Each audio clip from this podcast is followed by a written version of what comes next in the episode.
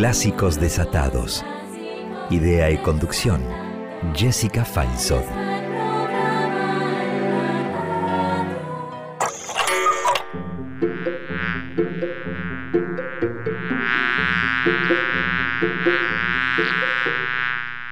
Van los insectos primorosos, que son la gracia y la alegría, volando al sol colaginoso como un tropel de pedrería.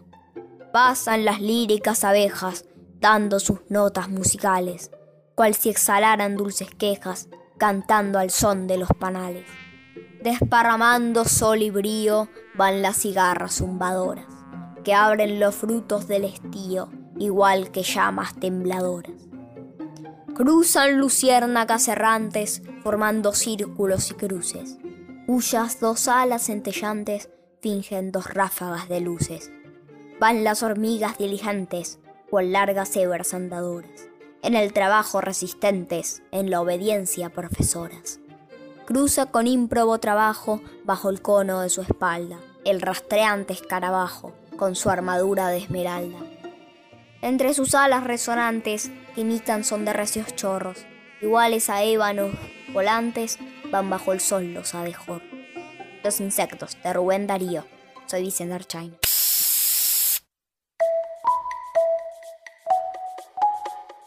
Buenos días, queridísima audiencia de Clásicos Desatados.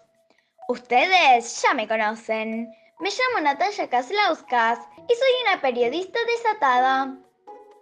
Como hoy dedicamos nuestro programa a los peculiares insectos, los invito a escuchar El vuelo del moscardón del compositor ruso Nikolai Rinsky-Korsakov.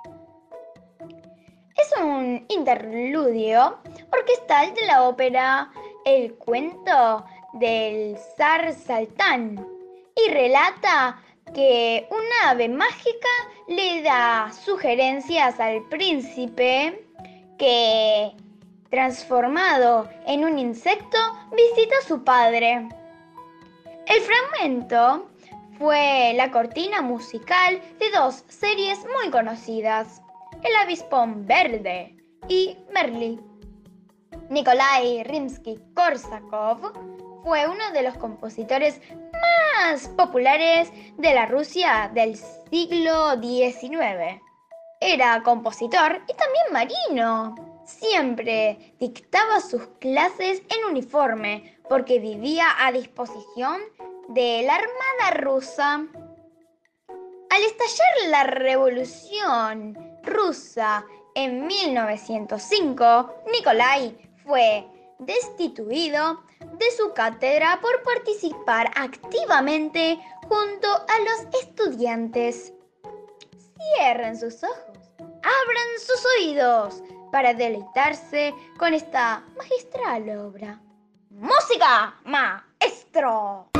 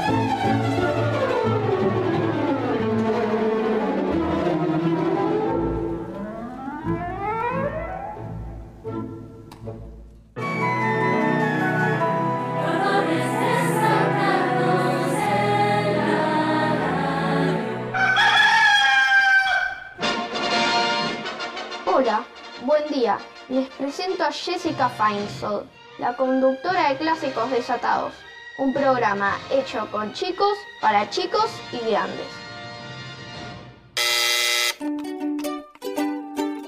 Hola, ¿cómo les va? Aquí estamos nuevamente con Clásicos Desatados en un programa espeluznante.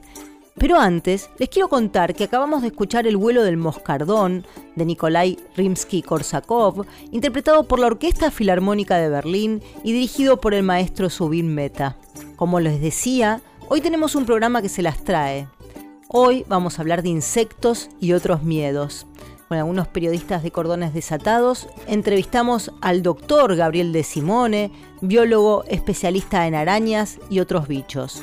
Pero para poder seguir construyendo nuestro laborioso camino, no puedo dejar de agradecer a Diego Rosato, nuestro capo del sonido, a Gustavo Mainetti, a mi amor, a mis amigos, a ustedes, los oyentes y especialmente a los periodistas de cordones desatados. Los invito a entrar en este mundo fascinante y misterioso.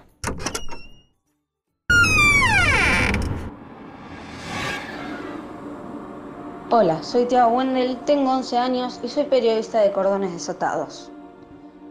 A mí el insecto que más me da miedo es la araña, que hay un montón de tipos de arañas y todas me dan miedo. El tipo de araña que más me da miedo es las tarántulas y las que les tengo pánico estilofobia son las viudas negras. Si te pica te puede agarrar alguna enfermedad o alguna infección y no me gustaría tener nada de eso. Hasta la próxima. Chao.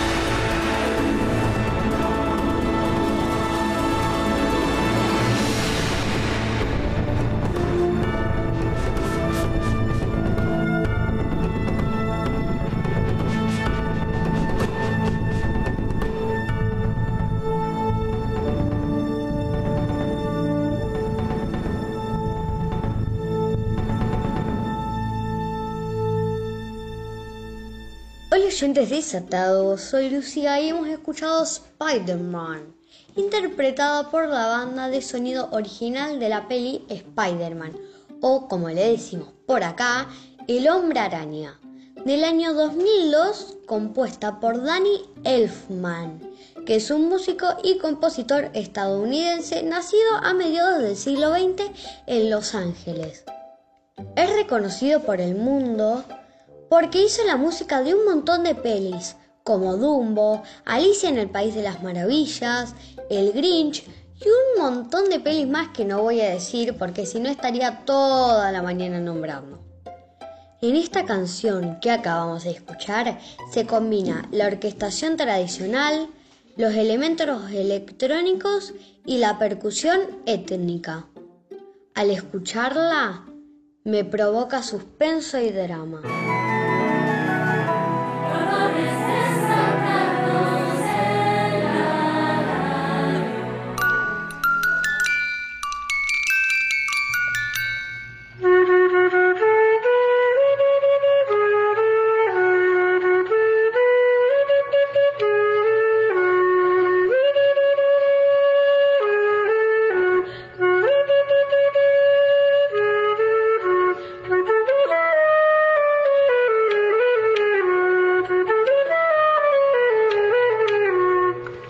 Oyentes de Clásicos Desatados y buen día Jessica. Paso por acá para contarles un poco sobre mí.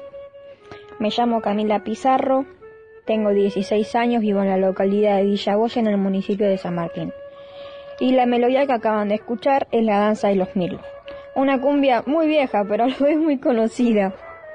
Yo estudio la flauta traversa en la Escuela Municipal de San Martín, que concede en la Escuela de Música de Suárez. Ahí tengo una profesora que se llama Agustina, es muy copada y aparte me enseñó todo este mundo a los 9 o 10 años. Tiene una forma muy dulce de explicar que me encanta. De paso le mando un beso. Y a mí me gusta tocar este instrumento porque es una forma de expresarme, de expresar mis sentimientos, de expresar mi ánimo. Y también puedo jugar con el instrumento con diferentes sonidos, con diferentes agudos, con diferentes graves. Y es todo muy lindo, me encanta tocar este instrumento. Muchas gracias por el espacio. Espero que disfruten el día. Besitos.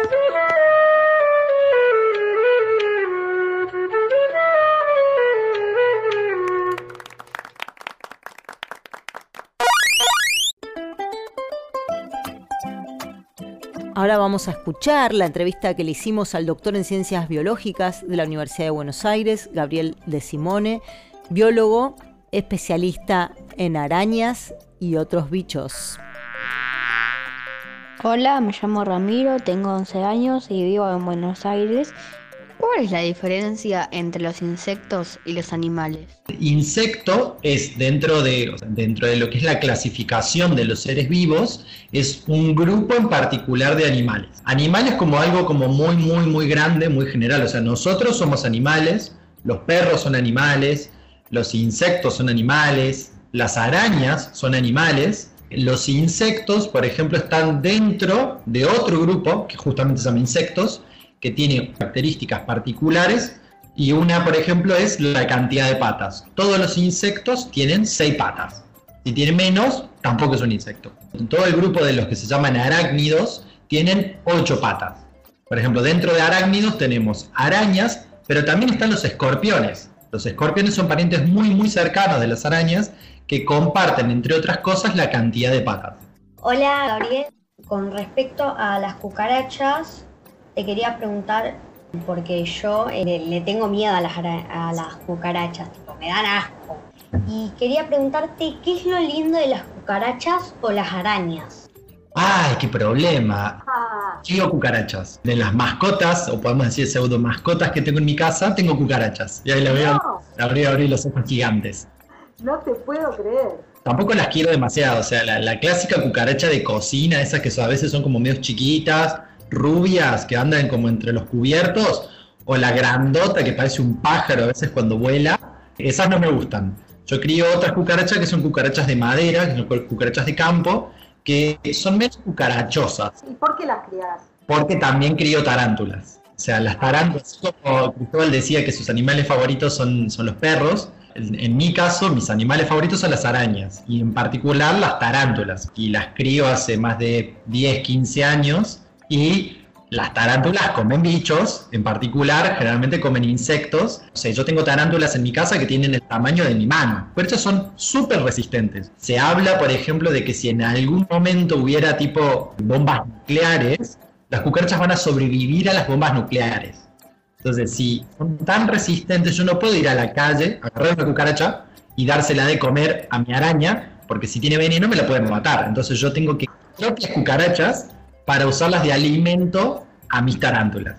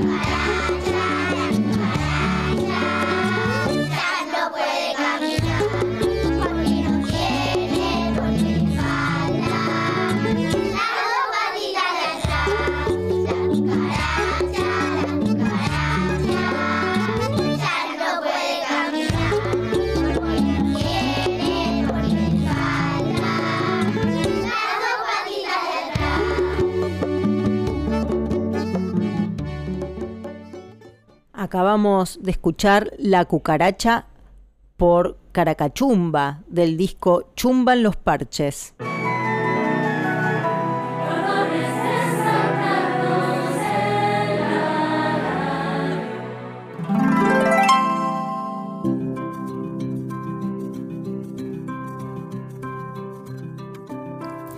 Cuando una mañana Gregor Samsa se despertó de un sueño lleno de pesadillas, se encontró en su cama convertido en un bicho enorme.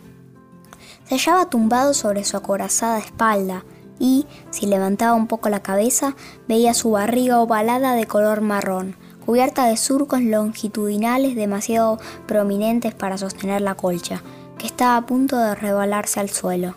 Se le nublaba la vista al contemplar las numerosas y esmirriadas patas, que no tenían nada que ver con las proporciones de sus piernas de antaño. ¿Qué me ha pasado? pensó. Hola, ¿cómo están? Soy Vicente Archain y esto fue los primeros renglones de La Metamorfosis de Franz Kafka. Los invito a sumarse a Periodismo por Chicos, que es un espacio de redacción, de creación, de discusión de los temas que les interesan a los niños y adolescentes del mundo. Y esto es así porque son ellos los que traen, titulan, cuentan y dibujan las noticias que los atraviesan. Sus protagonistas son chicos y chicas de 7 a 16 años y siempre hay lugar para quienes quieran sumarse. Hola, soy Cristóbal, tengo 11 años y vivo en Santiago de Chile. ¿Cómo se distingue una araña venenosa de otra que no lo es? Todas las arañas son venenosas, porque todas las arañas producen veneno que lo usan para cazar, matar a la presa y comérsela. La diferencia es que no todas las arañas son peligrosas para el hombre. Cualquier araña que, por ejemplo, en algún momento te topes o te pique, te puede generar una especie de reacción alérgica pero dependiendo del grado de peligrosidad de esa araña, este puede hacer una reacción alérgica como si tuviera picado un mosquito, o te puede hacer algo complicado, digamos. ¿Cómo diferenciarlas? Es medio difícil. Hay especies que son peligrosas para el hombre y hay especies que no son peligrosas para el hombre. Lo que usualmente suele pasar es que Argentina, Uruguay, Chile y creo que países limítrofes no tienen muchas arañas peligrosas para el hombre en la casa. O sea, dentro de los que son las arañas peligrosas para el hombre hay cosa viuda negra, el clásico dibujito de una araña que es medio patona, pero con patas gorditas, tiene el abdomen bien globoso y grande y tiene un clásico o relojito de arena rojo o manchitas rojas sobre un fondo negro. Es mucho más común que esté tipo en los jardines y no dentro de la casa. Sí, después hay otra araña que puede estar dentro de la casa que le dicen la araña rinconera, la violinista, araña castaña, se llama Loxoceles. Esa sí es una araña medianamente peligrosa, es una araña tranquila, pero es bastante común de encontrarla dentro de la casa porque suele estar o detrás de cuadros, en sótanos, en bibliotecas que hace mucho que no se mueven, detrás de zócalos. Todas las otras arañas son venenosas, pero realmente no son peligrosas. La araña no te va a ir a buscar a atacarte. Nosotros somos mucho más grandes que una araña en tamaño. Entonces la araña nos ve a nosotros como si nosotros no nos fuéramos a comer a ella. En realidad ella nos tiene miedo a nosotros. Cuando se encuentra en una situación de, peligro para ella, es intentar avisarnos a nosotros de, che, no me molestes, porque te voy a picar. Va teniendo distintas estrategias que nosotros nos alejemos.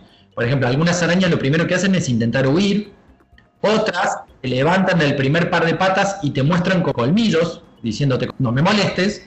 Otras sacuden las patas o sacuden la cola. Son todas estrategias que la araña intenta hacer como para decir, realmente no quiero que me moleste. Nosotros no lo entendemos porque como no somos arañas, no hablamos lenguaje araña y no entendemos qué es eso lo que nos está queriendo decir y de repente vamos y le metemos el dedo en la boca, ahí es donde la araña como que no encuentra ninguna otra salida y bueno, nos pica la mayoría de las situaciones en donde se da una picadura suele ser, por ejemplo, en lugares donde hay arañas, te pones una zapatilla. La zapatilla es como la cuevita perfecta para una araña, porque es oscura, chica, calentita y húmeda. Entonces es como, ahora el tema es que uno dormido agarra la zapatilla, se pone la zapatilla, a medida que va avanzando el pie, la araña... ¡Ah, qué momento! empieza a levantar las patas, empieza a hacerte un circo avisándote, che, estoy acá adentro, pero el pie no tiene ojos, entonces de repente el pie empieza a avanzar y la araña dice, o hago algo o me hacen moco. Y ahí es el momento donde a uno le pica. Me estoy viendo de Lucía que está vaciando, está limpiando sus zapatillas por las dudas. Eso que está haciendo es clave. O sea, por ejemplo, un lugar que hay muchísimas arañas es en Misiones. Supir un congreso a Misiones y en el hotel que nos quedamos con todos mis compañeros nos decían, antes de calzarse, sacuden las zapatillas. Y era típico, era, vos a la mañana te bajas de la cama, agarrabas las zapatillas, así es así, y un bicho salía, siempre. Los mosquitos, cuando zumban alrededor de cosas de tu cabeza, ¿escanean tu sangre o qué hacen? ¿Para qué van alrededor de tu cabeza? ¿Para qué te molestan? Yo lo que te voy a contar va a ser seguramente que los quieras mucho menos de lo que me imagino lo poco que los debes querer en este momento. Que los mosquitos nos zumben, lo hacen a propósito. Y lo vi en la facultad cuando hice mi carrera y yo no lo pude creer, porque el zumbido del mosquito tiene una frecuencia que cuando nosotros lo escuchamos nos acelera la circulación de la sangre. Lo que hace es que haya sangre cerca para poder picarte. Así que lo hace a propósito. Adivinador, adivina, adivina, adivinador.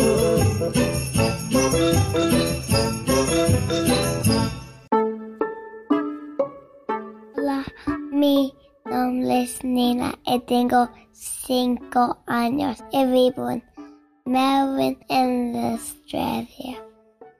Le voy a contar una adivinanza. Oro parece, plata no es, el que no le adivina, muy tonto es. ¿Qué es? Es la banana o el plátano.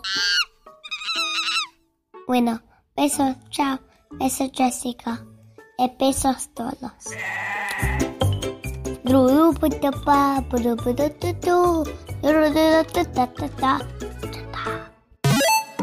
Queremos que nos cuentes qué te parece el programa, que nos envíes sugerencias y también invitarte a jugar con nosotros a ser periodista. Escribinos a periodismoporchicos.com o a nuestro WhatsApp 54911 2576 4249. Hola, soy Juan Pablo.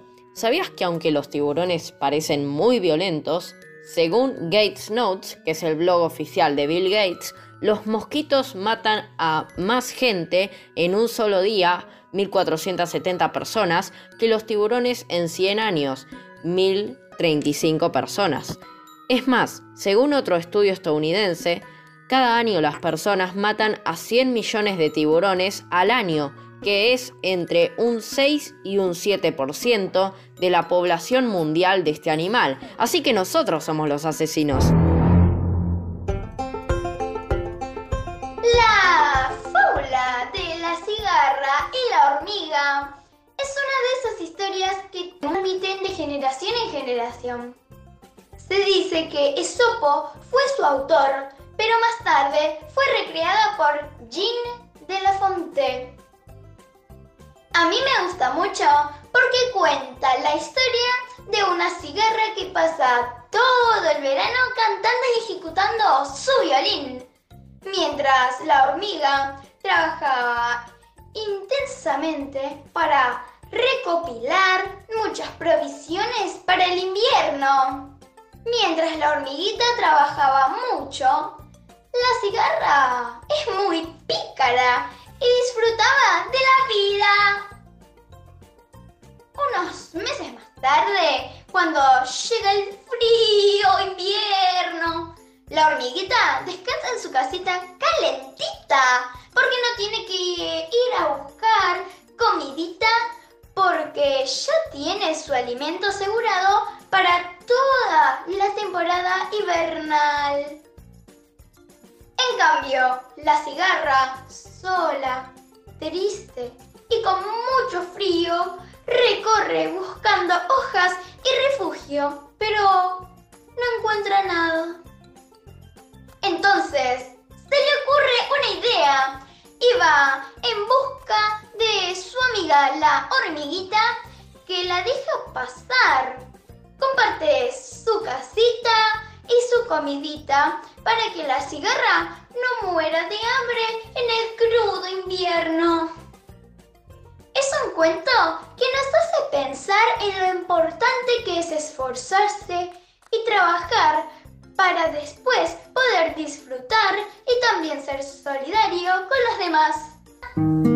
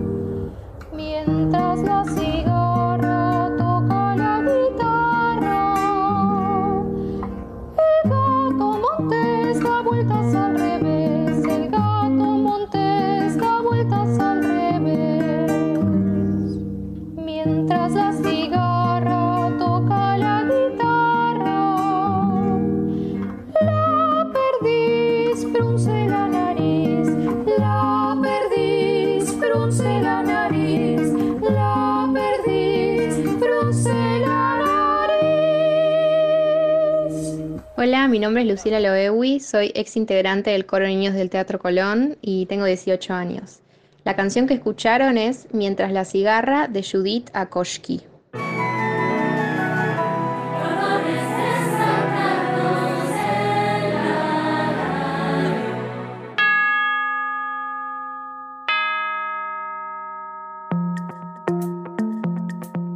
Cuando ves un mosquito ahí en la habitación, ¿Lo matás o dejás que esté tranquilo? Los liquido, los odio a los mosquitos. Ahora, ¿y qué pasaría si pudiésemos eliminar a los mosquitos del mundo? Un ¿Podríamos seguir vivos? Lo peor de todo es que eso- esa pregunta yo en un momento me la hice. Tengo un amigo mío en, en Córdoba que, que trabaja en modelos poblacionales y haciendo cálculos de ecosistemas y demás, programas súper complejos de la computadora. Y un día estaba re enojado porque me habían morfado los mosquitos la noche anterior. Le dije, haceme el cálculo de qué pasaría en una simulación si no hubiera mosquitos. Y me dijo que es caos ecológico porque la larva, ese gusanito que es acuático, es alimento de un montón de animales, de renacuajos, de otros insectos, de un montón de peces. Entonces hay un montón de animales que dependen su vida de ese momento en el que el mosquito es una larva. Entonces, sacarlo del ambiente te hace un desastre que tardaría miles de años en volverse a un balance. Así que encima son útiles. En la noche, cuando íbamos en cubo, hay que prender la luz, ¿no? Porque son como vampiros. Bueno, eso es algo con el tema de la luz, de los mosquitos, que son nocturnos, generalmente sus movimientos son más bien nocturnos, y se guían mucho por olores que ellos los detectan a través de las antenas y por vibraciones. Si uno mira la antena de los mosquitos, un montón de pelitos para todo lado. Mosquitos usan esos pelitos como si fueran especie de narices y manitos nuestras. Hay algunos de esos pelos que cuando sienten, por ejemplo, vibraciones en el aire, el pelito vibra y entonces con eso capta como si fuera una especie de sonar. Y hay otros pelos que en la punta del pelo tienen como si fuera un huequito, un poro, por el que entran olores y entonces funcionan tipo nariz. Cuando uno prende la luz, poco de luz, lo que hace es como asustarlo. De repente ya no es de noche, es de día, entonces se queda quieto en un lugar hasta que se vuelva a apagar la luz. Por eso algo, por ejemplo, útil, cuando, no sé, yo lo hago mucho, por ejemplo, cuando voy a dormir, me pongo en modo cacería. Tipo, apago un rato la luz, espero que se empiecen a mover, prendo la luz y los salgo a buscar para hacerlo sonar.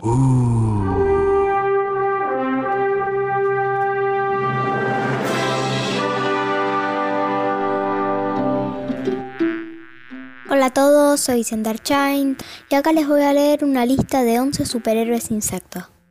1. Hombre araña. 2. Hombre hormiga. 3. Escarabajo azul. 4. Reina de los insectos. 5. Mujer araña. 6. Jinete enmascarado. 7. Tempest. 8. Luciérnaga. 9. Abeja roja. 10. Neurópteros. Y 11. La pulga Messi. Chao. En estos días los mosquitos atacan Buenos Aires y se recomienda salir con repelente, cambiar el agua de los floreros y otro recipiente. Cada vez se reconocen más casos de dengue, la enfermedad que transmiten los mosquitos, luego de haber picado a una persona infectada. La invasión de mosquitos llegó a paralizar la línea de subte A de la capital federal. Es fundamental que las autoridades tomen medidas para controlar esta situación y que la población tome precauciones para protegerse de las picaduras de los mosquitos. Soy Sub y soy el comentarista de Cordones Desatados. Adivinador, adivina, adivina, adivinador.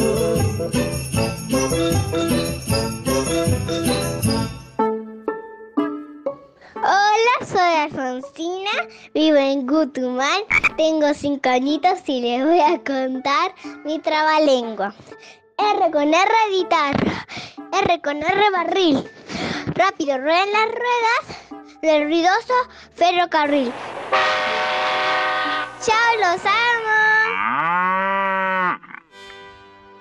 Contanos qué te pareció el programa o dejaros tus sugerencias. Escribiros a periodismo por chicos arroba gmail.com o enviarnos un WhatsApp al 11257642249.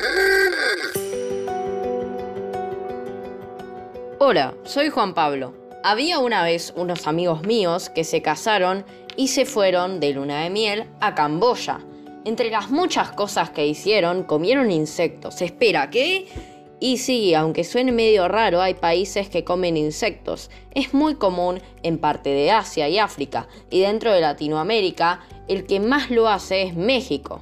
Los insectos que más se comen son escarabajos, mariposas, polillas, abejas, avispas, hormigas y varios insectos más. En el caso de mis amigos, se tuvieron que comer una tarántula. ¿Y es realmente bueno para la salud comer insectos? Bueno, sí, porque según una investigación los insectos, además de ser ricos en proteínas, también son una fuente de grasas buenas y contienen calcio, hierro y zinc.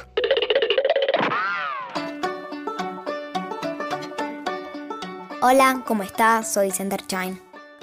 A veces miro las hormigas de mi terraza y me doy cuenta de lo humanizadas y organizadas que son. Por esa razón le pregunto, ¿en qué se parecen más las hormigas a los humanos según usted? Hay varias cosas, me parece muy fascinante que, que creo que las hace como parecidas a nosotros. Primero que pertenecen dentro de los insectos a aquellos animales en donde realmente hay una socialidad. O sea, las hormigas tienen, podríamos decir, una especie de civilización de algún tipo en donde incluso hay lo que se llama repartición de castas. O sea, hay determinadas hormigas que tienen determinados trabajos separados y lo hacen a lo largo de toda su vida. Eso es algo que a mí me parece como muy cercano, por ejemplo, a, lo que es la, vida de las personas. Nosotros también en nuestro caso tenemos como repartidos ciertos trabajos y en algunos casos hay personas que los hacen a lo largo de toda la vida. Otra particularidad que me parece también muy linda de ellas es que se comunican un montón. Como son animales que viven dentro del hormiguero, hay muchísimas hormigas y están comunicándose todo el tiempo. Hay un flujo de información entre las hormigas que es buenísimo. Seguramente te debe haber pasado y si no podés jugar, viste que a veces tenés el clásico caminito de hormigas, Vicente. Ese caminito se va formando, por ejemplo, va la hormiga explorando buscando alimento. Y en esa exploración hace por ahí un movimiento que va de acá para allá.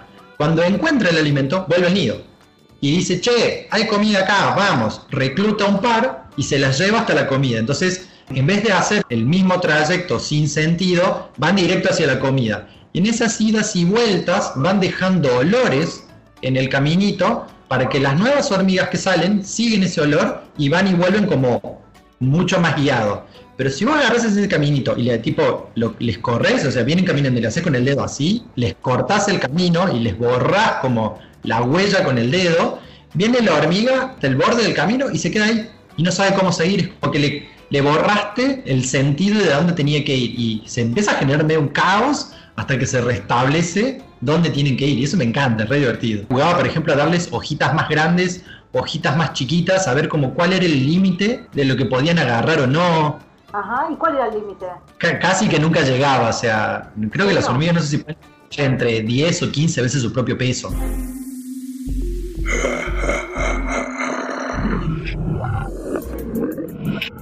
Hola, soy Alejo, tengo 12 años y hoy voy a hacer que tus oídos le empiecen a temer a los payasos. Y sí, estarás pensando no en un insecto, sino en un monstruo que se parece mucho a un humano y también a un payaso.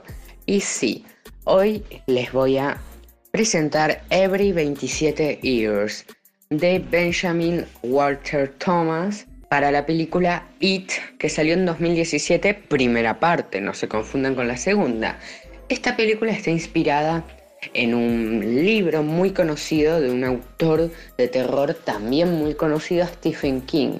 La película fue dirigida por Andrés Musichetti, que ya lo hemos entrevistado, y tienen algunos extractos de la entrevista en nuestro canal de YouTube, Periodismo por Chicos. Pero volviendo más a lo que van a sentir tus oídos, esta música te va a transmitir emociones eh, tristeza, pero al mismo tiempo horror. Es un sentimiento raro y el piano que suena es muy emocional, pero los otros ruidos parecen típicos de una película de terror. Así que espero que hoy duermas tranquilo y que no escuches algún grito por la noche.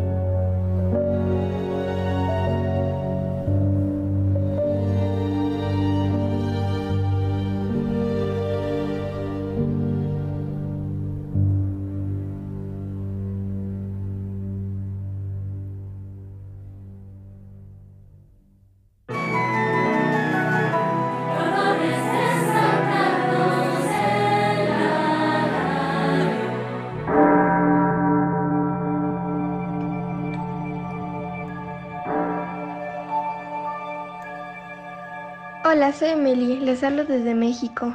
Hoy les voy a contar a qué insecto le tengo miedo.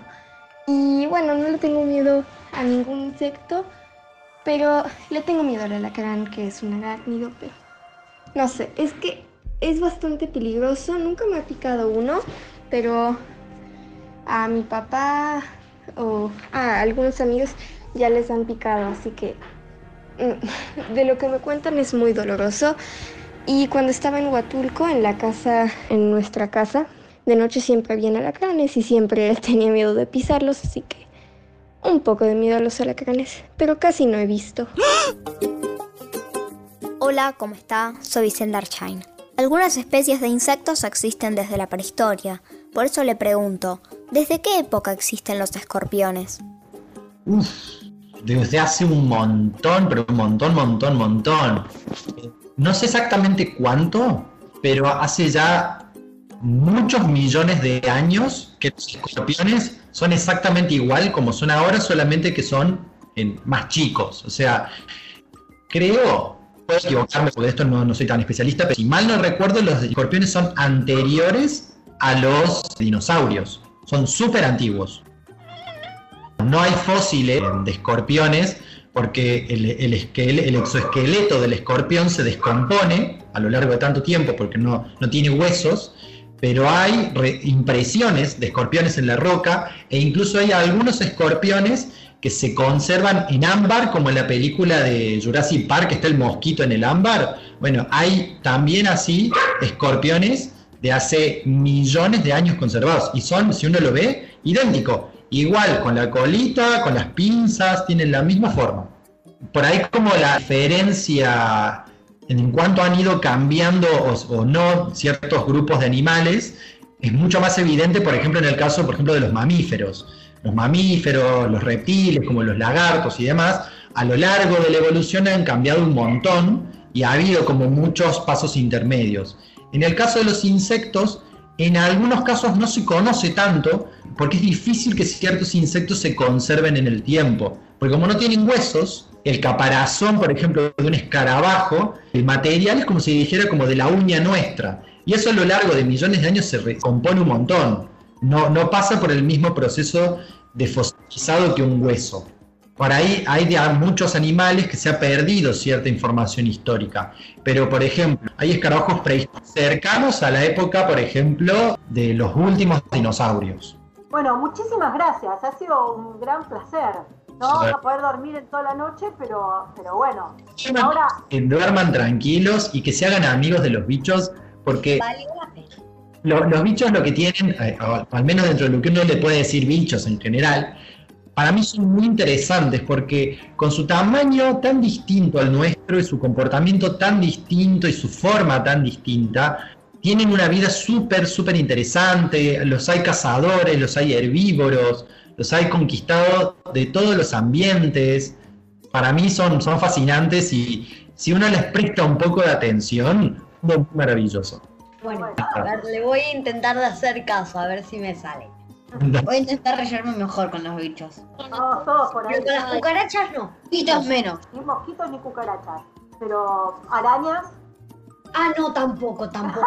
No me acerco a una araña ni muerta, ni muerta. Gasten y cuando vean una araña, hagan el, el sistema más fácil para sacar una araña que es, agarran un vaso o cualquier recipiente, le ponen el vaso, papelito por debajo y la sacan afuera, yo ya estoy contento.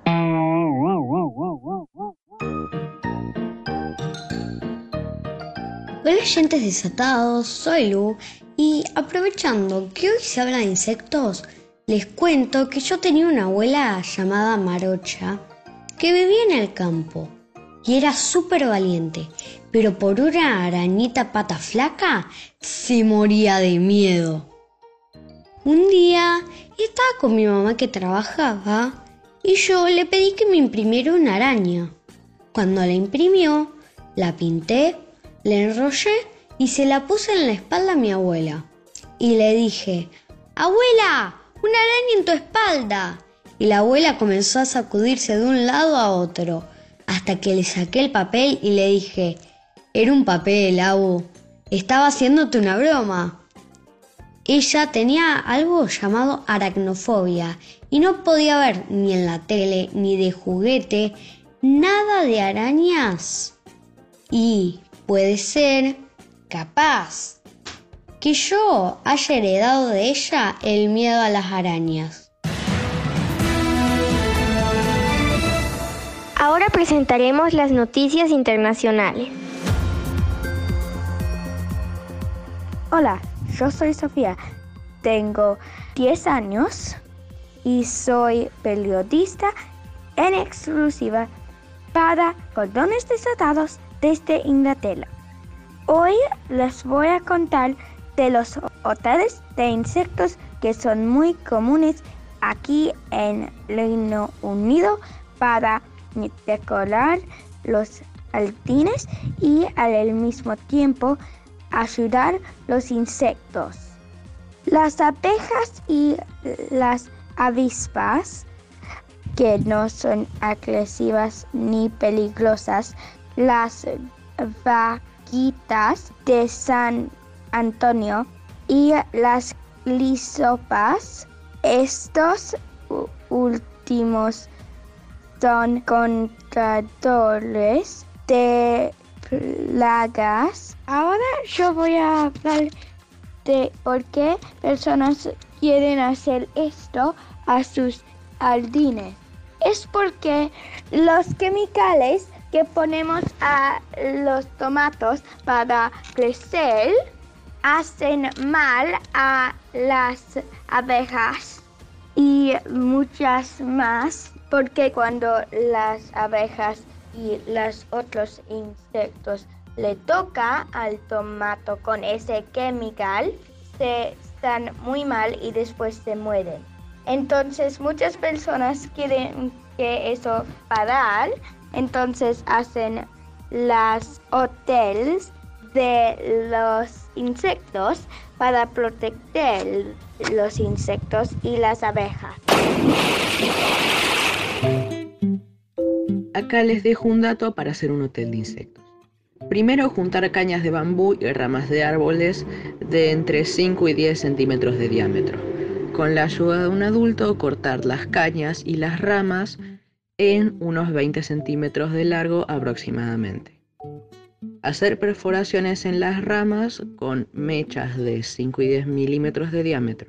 Atar las cañas y las ramas con hilo resistente o alambre y colocar a una altura que se pueda observar a los insectos, pero protegido del alcance de, las mascotas, si es posible cerca de flores o huertos. Estas construcciones ayudan a compensar la falta de refugios naturales para estos bichitos tan importantes para el ecosistema. Soy Fausto para Clásicos Desatados. Un saludo.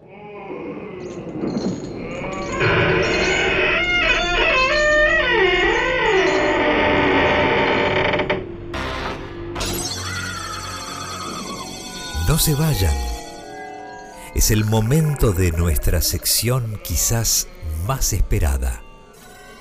Cazadores de chistes malos. Hola, soy Juan Pablo y les voy a contar un chiste malo. ¿Qué pasa si tirás un pato al agua? Nada. Ah, bueno. Se nos fue el programa entre zumbidos y aleteos, pero no quiero dejar de leerles, aunque sea uno de los mensajes que nos llegaron en representación del resto. Compartí el programa Animales eran los de antes, que subieron a Spotify el sábado pasado con un amigo que tiene una tortuga de más de 30 años. Se fue hace dos años a vivir a Barcelona y se la llevó. Para poder hacerlo tuvo que hacer miles de trámites. Mi amigo hoy tiene 40 años y la tiene desde los 10 y le encantó el programa y a mí también. Silvia Diecker. Bueno, muchas gracias Silvia. Veo que, saben de qué hablamos cuando hablamos de que los animales, animales eran los de antes. No dejen de escribirnos, de enviarnos sus sugerencias y sus comentarios, que aguardamos ansiosos. Jueves pasado nos hicieron una entrevista en el programa Mejor País del Mundo que conduce Diego Iglesias en Radio Con Voz. Queremos agradecerles mucho fue muy linda, divertida. La entrevista que le hizo Diego Iglesias a alguno de los periodistas de Cordones Desatados. Y, además nos ayuda a difundir Periodismo por Chicos, esto que hacemos, ¿no? Este espacio tan especial donde los niños, las niñas y adolescentes pueden contar las noticias desde su mirada y con sus palabras. Para quienes no, no, pudieron escuchar la entrevista, la pueden escuchar y ver también, incluso en nuestro canal de YouTube de Periodismo por Chicos, al que invitamos a que se suscriban, al igual que a nuestro podcast en Spotify. Nos encantaría hacer nuestros desatados en la tele también, como alguna vez nos escribió Jorge Luján. Así que, bueno, ya será, ya veremos. Por ahora nos divertimos mucho con, todo esto que hacemos y saben que está abierta la inscripción para la Escuela de Periodismo por Chicos, para periodistas de 7 a 16 años. No se pierdan este tren que recién comienza el viaje. Escríbanos a periodismoporchicos.com. Cuídense mucho, no se olviden de jugar, de bailar y de sembrar. Gracias, un beso.